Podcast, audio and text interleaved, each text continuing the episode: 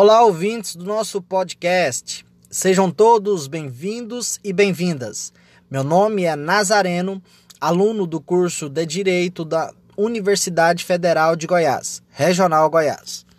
E hoje, juntamente com os meus colegas Amanda Leal, Camila Marques, João Marcos, Maria Augusta, Ricardo, Paula Justino, Pedro Borges, Suzane e Welber Alves, iremos falar como o judiciário pode auxiliar as famílias hipossuficientes a manterem o seu direito de contato com adolescentes e ou crianças sujeitas à internação bem como a garantia de direitos de crianças e adolescentes sobre medidas de proteção e medidas socioeducativas.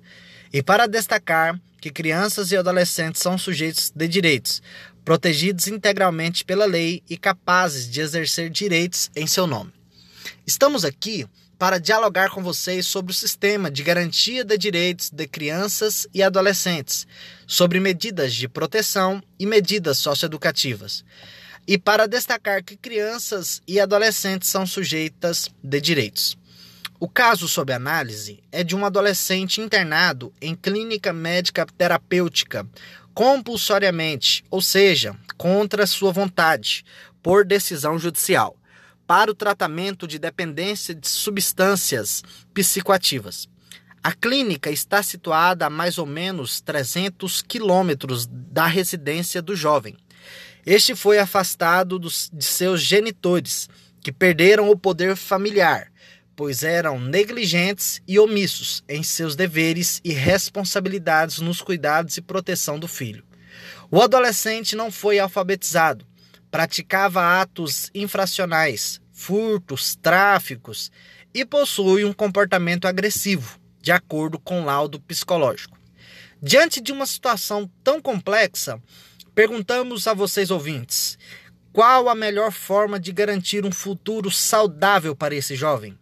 Como tratar um adolescente que se encontra inserido em situação vulnerável, com núcleo familiar desestabilizado, genitores ausentes e sem colaboração ou aderência aos serviços e atendimentos propostos pela rede? Para muitos, ele é considerado um caso perdido, Ora, o adolescente configura é, como vítima, ora como réu. A sociedade o condena e o estigmatiza, e a família é financeiramente vulnerável. No processo de desenvolvimento humano, crianças e adolescentes devem ter acesso ao convívio com adultos acolhedores, preferencialmente familiares, ao sentimento de pertença a um grupo social a educação formal, as ações de promoção, proteção e recuperação da sua saúde, ao desenvolvimento e à qualificação profissional e a possibilidade de realização de seus projetos de vida, reconhecendo os fatores sociais, econômicos, políticos e culturais que influenciam sua execuibilidade. Assim, é preciso destacar que a convivência familiar é a base para a formação de qualquer indivíduo, sendo de absoluta prioridade nos termos do artigo 227, caput, da Constituição Federal de 1988 e, excepcionalmente, em família substituta, conforme dispõe o artigo 19 do Estatuto da Criança e do Adolescente. Estabelecido a internação compulsória do adolescente, a legislação atribui alguns dispositivos pertinentes, os quais viabiliza a aproximação familiar ao sujeito internado, como por exemplo, permanece é, internado na mesma permanecer internado na mesma localidade ou naquela mais próxima ao domicílio de seus pais ou responsáveis. Artigo 124, inciso 6, Estatuto da Criança e do Adolescente. Contudo, o tratamento do adolescente Y compromete gravemente a convivência familiar. Haja vista que ele se encontra internado a mais de 300 quilômetros de sua cidade, onde reside com seus familiares. Deste modo, faz-se mister requerer judicialmente que o adolescente venha de fato ser internado em uma clínica mais próxima de seu convívio familiar. O Estado passa a ter a obrigação, inclusive, como parte do processo de ressocializador do adolescente e, se necessário, custear o deslocamento de integrantes da família que não puderem arcar com tais despesas. Importa salientar que, tratando-se de criança ou adolescente dependente de drogas, há previsão no Estatuto da Criança e do Adolescente da internação compulsória como medida de proteção. Entretanto, tal medida deve ser aplicada apenas em casos excepcionais e sempre baseada no interesse da criança e do adolescente e visando sua reintegração familiar e social. A medida deve ser aplicada de forma que respeite a autonomia da pessoa, permitindo-lhe decisão informada sobre os diversos meios de assistência que devem ser integrais e próximos de sua comunidade. No caso analisado, o adolescente pode ter contato com uma avó, porém, esta senhora é hipossuficiente, não possui recursos econômicos suficientes.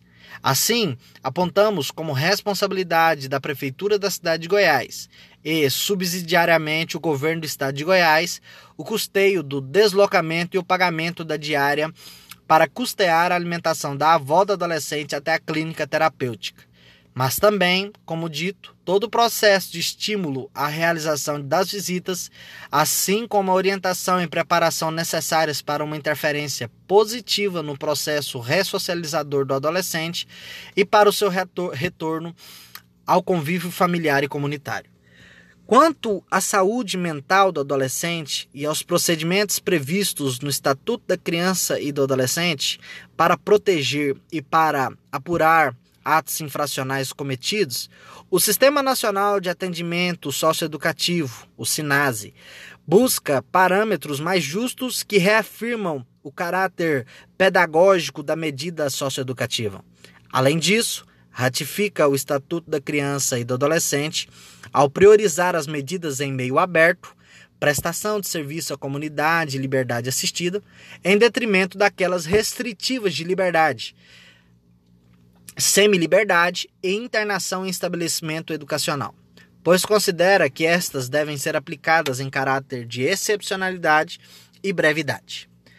Os municípios têm o dever legal de prestar esse tipo de serviço para a sua população, criando e mantendo com a concorrência de verbas públicas federais e estaduais, se assim o desejar, instituições terapeuticamente adequadas para tratar com dignidade seus adolescentes em estado de risco social, em face de dependência química. Nesse sentido, sugerimos acolhimento universal e uma construção permanente da rede e da intersetorialidade e construção compartilhada das necessidades de saúde mental. Os serviços de saúde mental infanto-juvenis devem assumir uma função social que inclui ações como acolher, escutar, cuidar, possibilitar ações emancipatórias e enfrentar estigmas e determinismos e melhorar a qualidade de vida das pessoas, tendo-as como seres integrais com direito à plena participação e inclusão em sua comunidade, partindo de uma rede de cuidados que leva em conta as singularidades de cada um e as construções que cada sujeito faz a partir de suas condições. Propomos ainda que o adolescente seja acolhido pela rede de atenção psicossocial, o RAPS. A RAPS prevê a criação e a ampliação e a articulação de pontos de atenção à saúde para pessoas com sofrimento ou transtorno mental e com necessidades decorrentes do uso de crack, álcool e outras drogas no âmbito do SUS.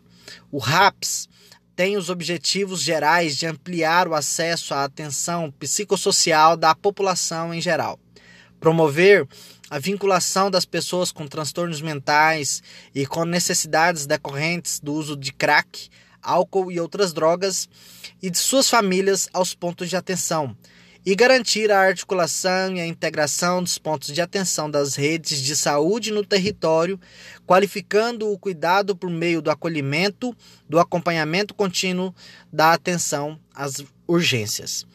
Para garantir a sua recuperação e a construção de um projeto novo de vida, é fundamental que o adolescente e seus genitores sejam acolhidos por uma rede de proteção, CREAS, CRAS, CAPS e, evidentemente, um sistema educacional eficiente, no caso do jovem.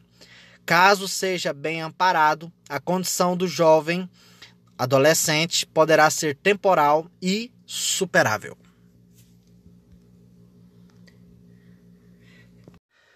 Olá, ouvintes do nosso podcast. Sejam todos bem-vindos e bem-vindas. Meu nome é Nazareno Florambel, aluno do curso de Direito da Universidade Federal de Goiás, Regional Goiás.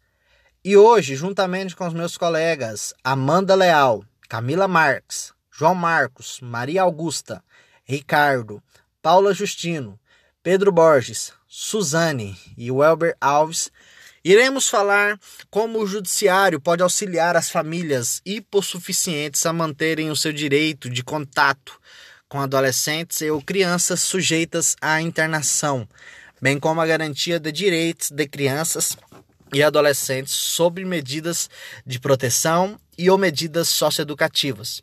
Lembrando que só adolescentes podem cumprir medidas socioeducativas. E para destacar que crianças e adolescentes são sujeitos de direitos protegidos integralmente pela lei e capazes de exercer direitos em seu nome. Estamos aqui para dialogar com vocês sobre o sistema de garantia de direitos de crianças e adolescentes, sobre medidas de proteção e medidas socioeducativas. O caso sob análise é de um adolescente internado em clínica médica terapêutica compulsoriamente, ou seja, contra sua vontade, por decisão judicial, para o tratamento de dependência de substâncias psicoativas. A clínica está situada a mais ou menos 300 quilômetros da residência do jovem. Esta, este foi afastado de seus genitores, que perderam o poder familiar, pois, segundo apurado no processo judicial, por negligência e omissão em seus deveres e responsabilidades nos cuidados e proteção do filho.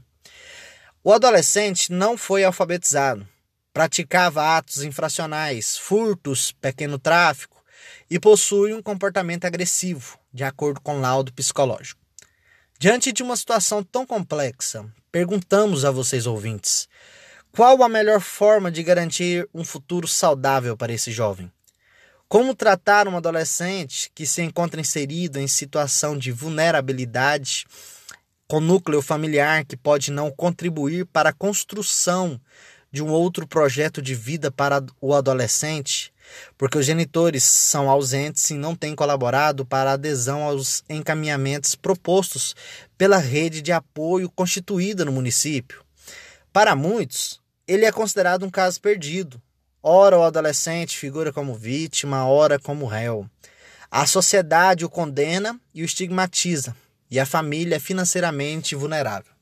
No processo de desenvolvimento humano, crianças e adolescentes devem ter acesso ao convívio com adultos acolhedores, preferencialmente familiares, ao sentimento de pertença a um grupo social, à educação formal, às ações de promoção, proteção e recuperação da sua saúde, ao desenvolvimento e à qualificação profissional e à possibilidade de realização de seus projetos de vida reconhecendo os fatores sociais, econômicos, políticos e culturais que influenciam sua execuibilidade.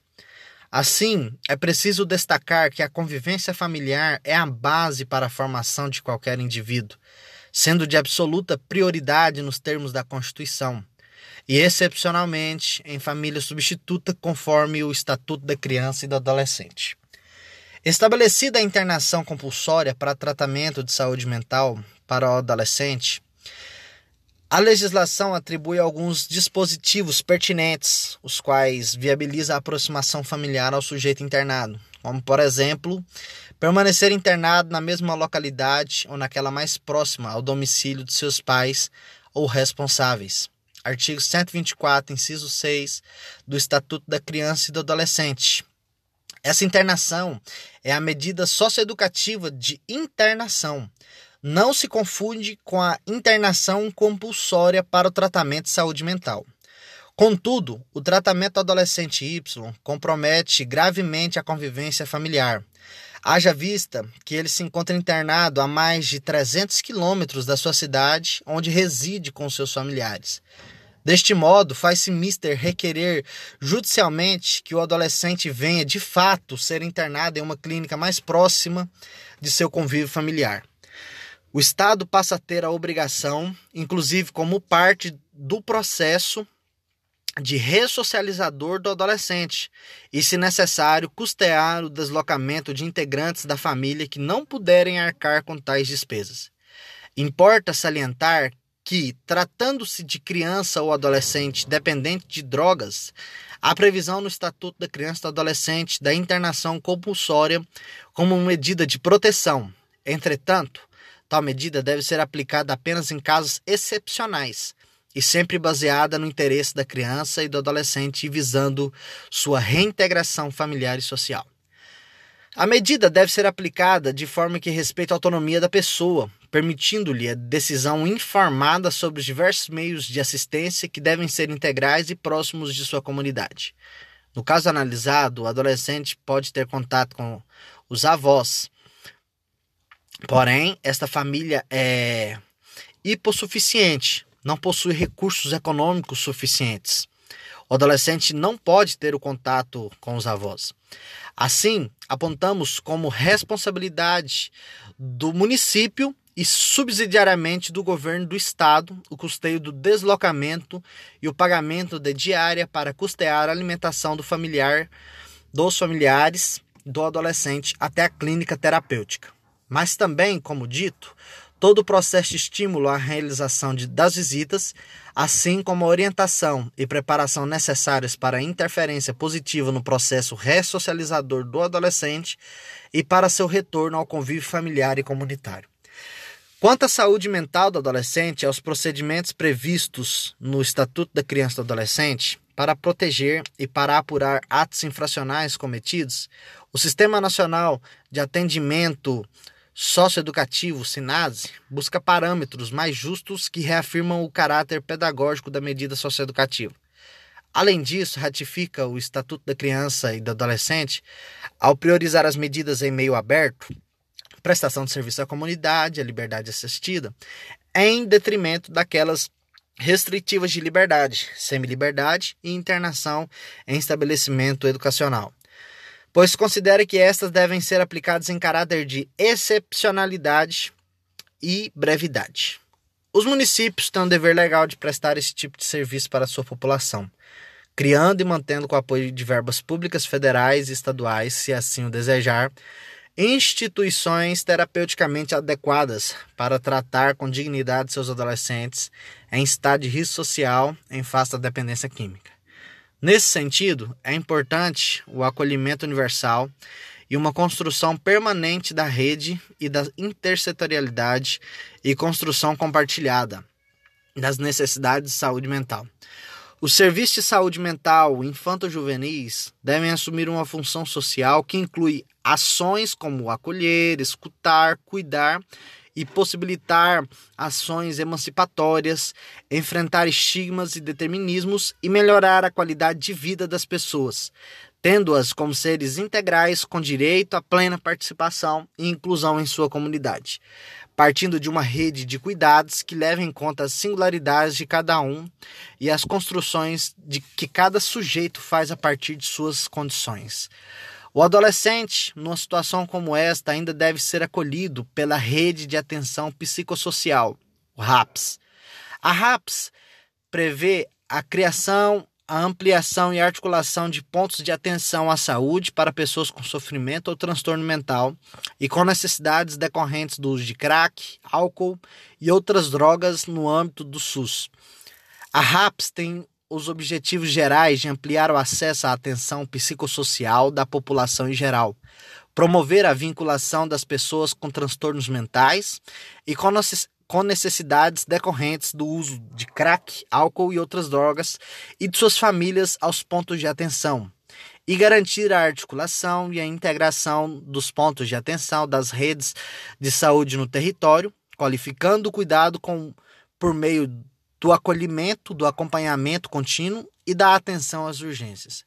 Para garantir a sua recuperação e a construção de um projeto novo de vida, é fundamental que um adolescente nessas circunstâncias e seus genitores sejam acolhidos por uma rede de proteção, CREAS, CRAS, CAPS e, evidentemente, um sistema educacional eficiente, no caso do jovem, Caso seja bem amparado, a condição do adolescente poderá ser temporária e superável.